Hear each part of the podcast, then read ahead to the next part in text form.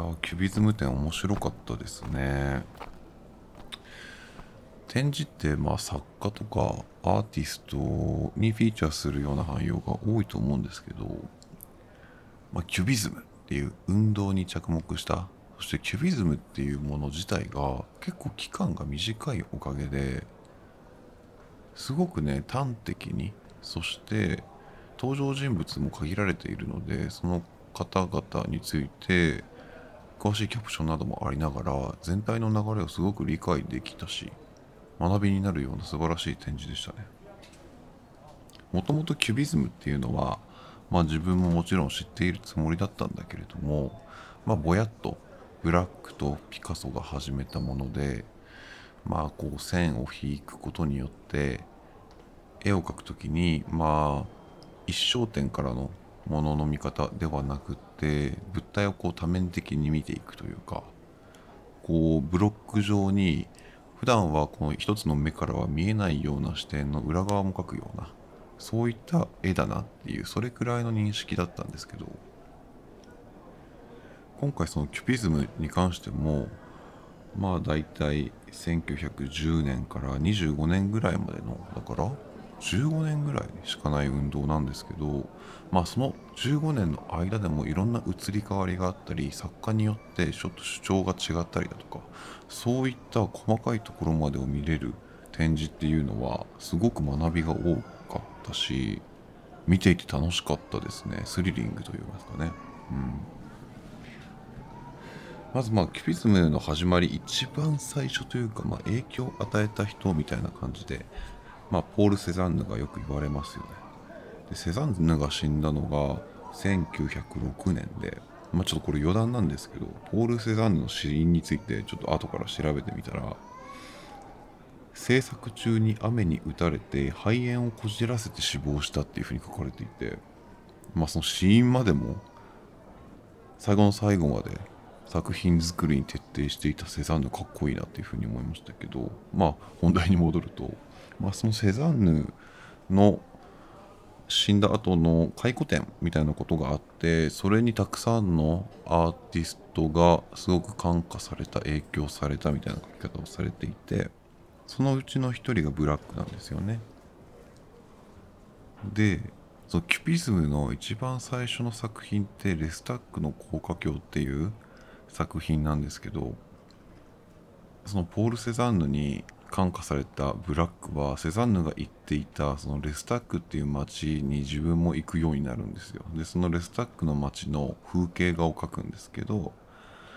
セザンヌの描いた作風を、まあ、自分なりに解釈してブラックはこうすごく視点がたくさんあるようなこうブロック状の家の街並みみたいなものを描くんですね。でそれを展示した展覧会で批評家が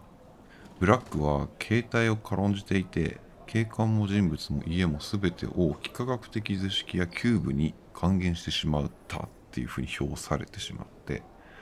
そのキューブ状に還元したっていうところからキュビズムなんだっていうところを、ま、ちょっとお恥ずかしながら僕知らなくて。キューブのキュビズムなんだっていうふうにちょっと早めに気づけてよかったなっていうふうにね後付けとしては思いましたね。もっと言うとキュビズム以外にそのキューブじゃないでも概念としてはキュービズム的なことをやってる人としてフェルナン・レジェっていう人がいるんですけど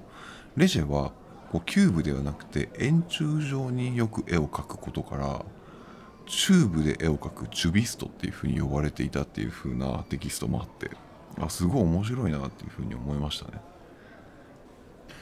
で僕ブラックの絵はすごく好きだなって前から思っててなんかピカソよりもブラックの方がなんか可愛いコラージュとか模様とか色味みたいのを使う画家なのかなっていうふうに思ってて自分はブラックっていう画家がすごく好きだなっていうふうに思ってたんだけど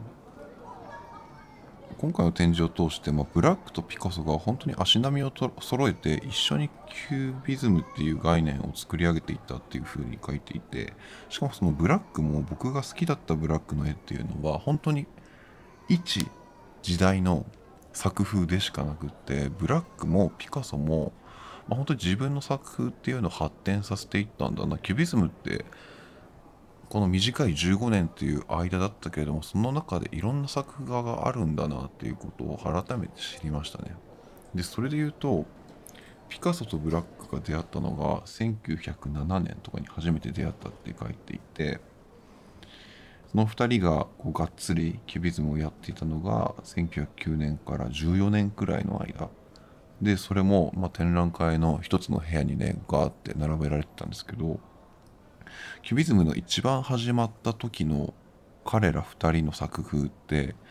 こうモノクロームのなんかベージュっぽい土色っぽい背景とか全体のその色の中にモデルとか、ま、対象を中心に置いて描いているんですよ。なんでこんなにグレーとか目立たないちょっと汚い色を残してんのかなっていうふうに思ってて僕そのキュビズムの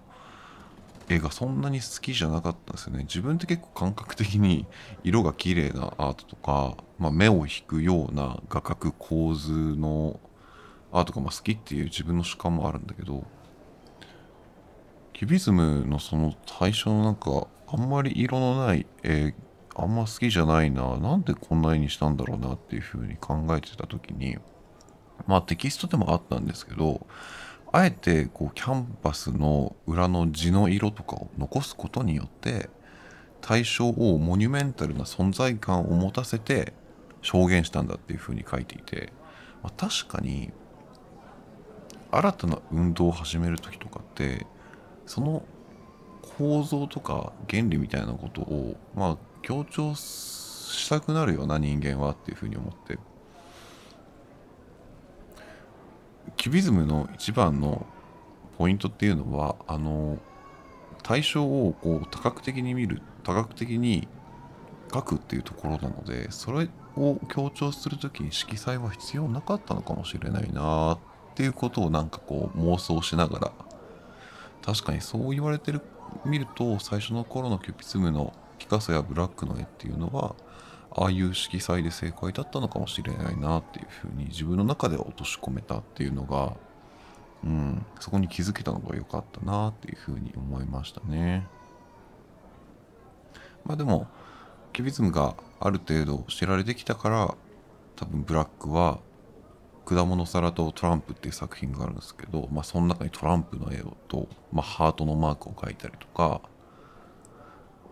絵の具をこうヘラでこう模様をつけて木目調みたいなものを作ったりとか、まあ、ある程度こう遊びが出てきてるんですよね。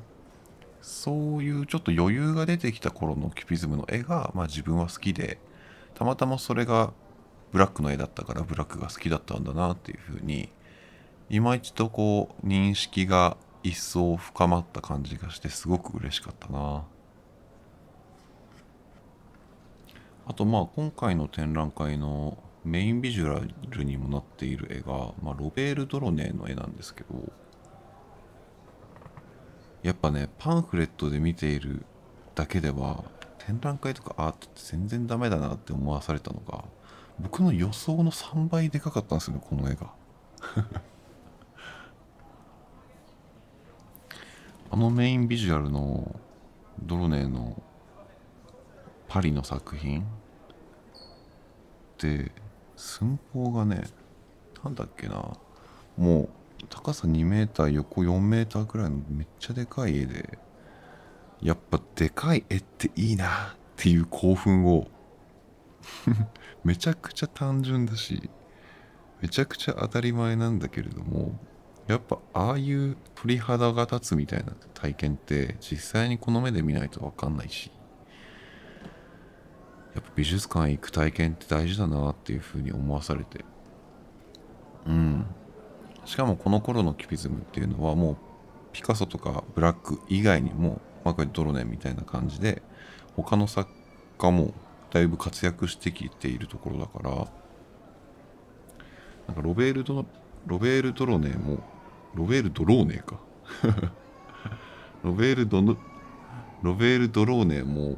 こう詩的キュビズムみたいな感じの言われ方をしていてすごく詩的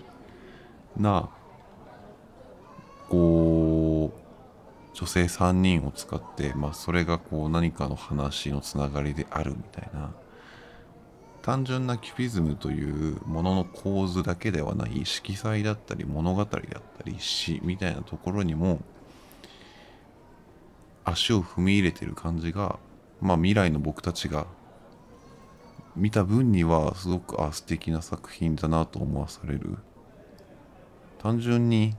あ絵画っていいな面白いなって思わされる時間でしたね。あれは良かったな。ポストカードも買っちゃったもんね。あとはまあうんものづくりとかをしている現代の人なら一度はこう友達と喋ったことがあると思うんだけど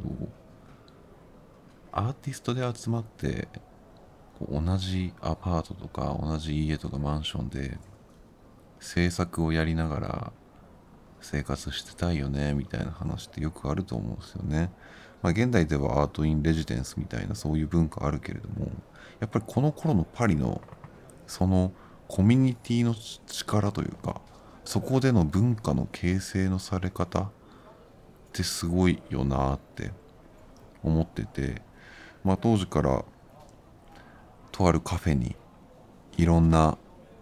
画家だったり、まあ、哲学者だったりいろんな人が集まって話を交わされていてそこから文化や運動が生まれるんだみたいな話は聞いてたんですけど、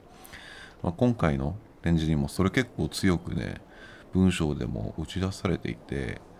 まず一つ目はピカソが住んでいたマンション。これ日本語で洗濯船っていう名前のとこだったらしいんですけどバトー・ラボワールっていうね。まあそこにブラックとかも通って2人で生活をしていた。で他にもいろんな人がたまって意見交流意見交換をしていたみたいなそういう生活憧れるなと思うしもう一つ展覧会の中であのアトリエとしてラ・ルッシュっていうアトリエがあったらしくてそこはこうフランス国外から来た若くて貧しい芸術家たちが集うようなコミュニティになっていたらしくってまあその場で若い画家たちが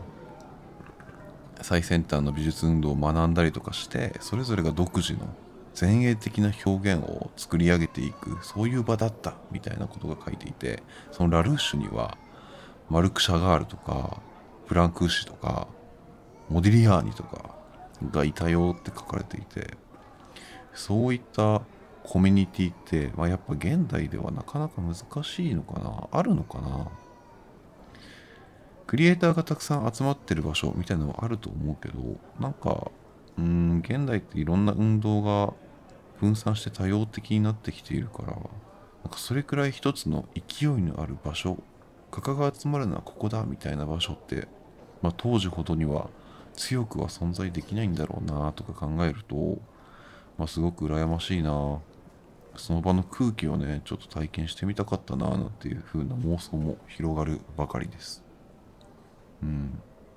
まあ今回の展示ではそのところがすごく気になって妄想してその時代なんかを見ていくのがすごく楽しかったですね。まああとキュビズムっていうのはさっきも25年くらいに終わっちゃったって言ってますけど第一次世界大戦が、まあ、やっぱりキュビズムを衰退させた一つの要因なんだっていうことが分かりました。第一次世界大戦の時にもともとキュビズムはこうドイツ人のキュレーターとかに取り扱われていたこともあって戦争によってそのつながりがコネクションが、まあ、ドイツによる文化侵略だみたいな。キュビズムによってフランスの文化が堕落してしまったんだみたいな非難非難のされ方をされたらしく。まあそれだけ勢いのあった文化でも、まあ、戦争によって勢いが止まってしまう。で短くして消えてしまうみたいな、まあ、今歴史として残ってはいるけれども、まあ、戦争もやっぱりアートをの流れを左右する一つのポイントだよなっていうところ。ここは僕なんかアートを学ぶすごい面白いとこだなと思ってて世界史を学ぶのは結構勉強勉強してて自分好きじゃないんだけれども世界史とかまあ歴史とアートってめちゃくちゃ強く結びついていてアートを学ぶことによってそちらを勉強できるみたいなところが、まあ、多分アート好きな方からすると、まあ、そういう点でもすごく意義があるよね。面白いよねっていう風なところはみんなさんも共感していただけるかななんていうふうに思ったりするみたいな。全然うまくしゃべれないですけど。うん。いや今回の展示国立西洋美術館で見てきましたがやっぱ西洋美術館っていいっすね。コルビジェが建てたあの建築の中でアート鑑賞ができてしかもね西洋美術館思ったんですけど常設展もめちゃくちゃいいっすね。やっぱり西洋美術の一連の流れをざっと見れるし誰かどこかの美術館のキュレーターさんがまあ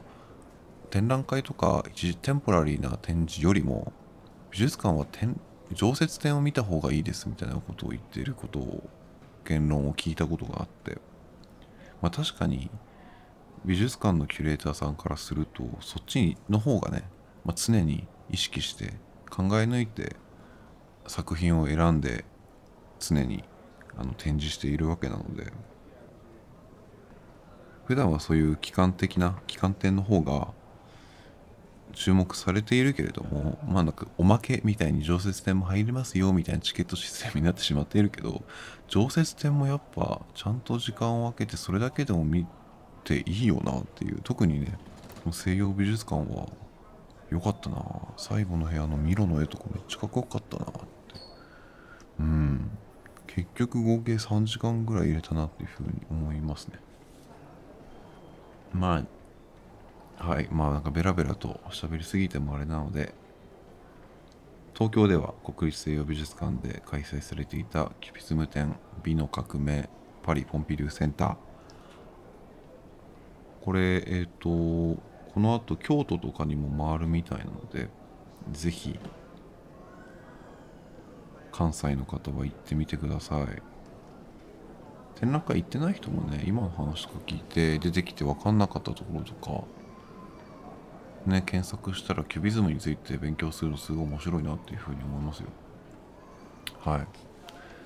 個人的今回の展覧会の点数は、まあ、5点満点中星4としておきましょうかね。この番組はいい作品を見た時に誰かと感想を共有したい。展示に納得がいかない。その不満をぶつけたい。そんな思考のはけ口となるような番組です。アート初心者のリスナーさんにも分かりやすくそしてクロートには毎回一つくらいは学びがあるような話を心がけておりますお手柔らかにどうぞお聞きいただけると嬉しいですアートだけではなくデザイン、映画、本などの感想もね、お話ししていきたいと思いますので、皆さんが日々で見つけた良き作品は共有していただけると嬉しいです。タイトルの気になったところから純不動で聞いていただいて構いません。どうぞよろしくお願いします。それでは、またどこかでお会いしましょう。